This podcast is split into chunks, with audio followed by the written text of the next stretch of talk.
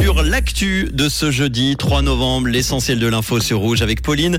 Bonsoir Pauline.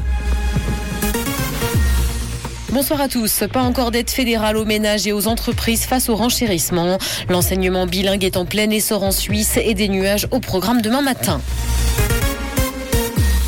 Pas encore d'aide fédérale aux ménages et aux entreprises face au renchérissement. Le Conseil fédéral ne veut pas prendre de mesures particulières pour l'instant pour aider les ménages et les entreprises concernés par la hausse des prix de l'énergie et l'inflation. Et ce parce que ces mesures impliqueraient des interventions lourdes ainsi que des effets indésirables.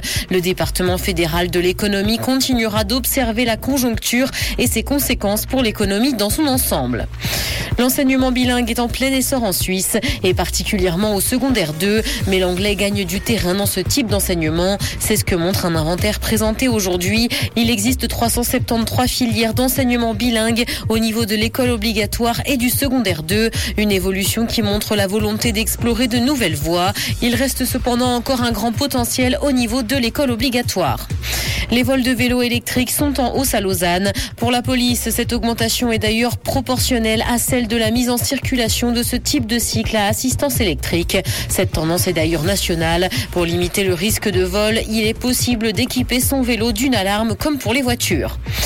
Dans l'actualité internationale, guerre en Ukraine, la centrale de Zaporizhia est à nouveau déconnectée du réseau. Elle a été déconnectée hier après avoir subi des bombardements russes qui ont endommagé les lignes à haute tension. C'est ce qu'a annoncé le groupe qui en a la gestion aujourd'hui. La centrale dispose de réserves de carburant lui permettant de tenir 15 jours. Des scientifiques ont trouvé une astuce pour lutter contre les cauchemars. Environ 8% de la population mondiale est touchée par les cauchemars chroniques. Et ce traitement consiste à donner une issue positive aux cauchemars à l'aide d'un son à issue positive justement. Si ce son est joué pendant la phase de sommeil paradoxal, il permet donc au rêve de bien se terminer. Ce traitement combiné à l'utilisation d'images positives serait donc efficace.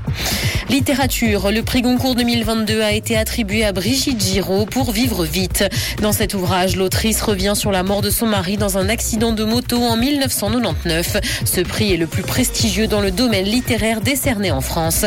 Et plutôt qu'un récit linéaire, Brigitte Giraud propose un puzzle dans ce nouvel ouvrage dans lequel elle détaille les choix des différents personnages. Elle est d'ailleurs la 13e femme à recevoir cette récompense. De la pluie est attendue ce soir et le ciel sera couvert demain matin. Côté température, le mercure affichera 7 degrés à Lausanne et Morges ainsi que 9 à Genève et Épalinges. Bonne soirée à tous sur Rouge. C'était la météo, c'est Rouge.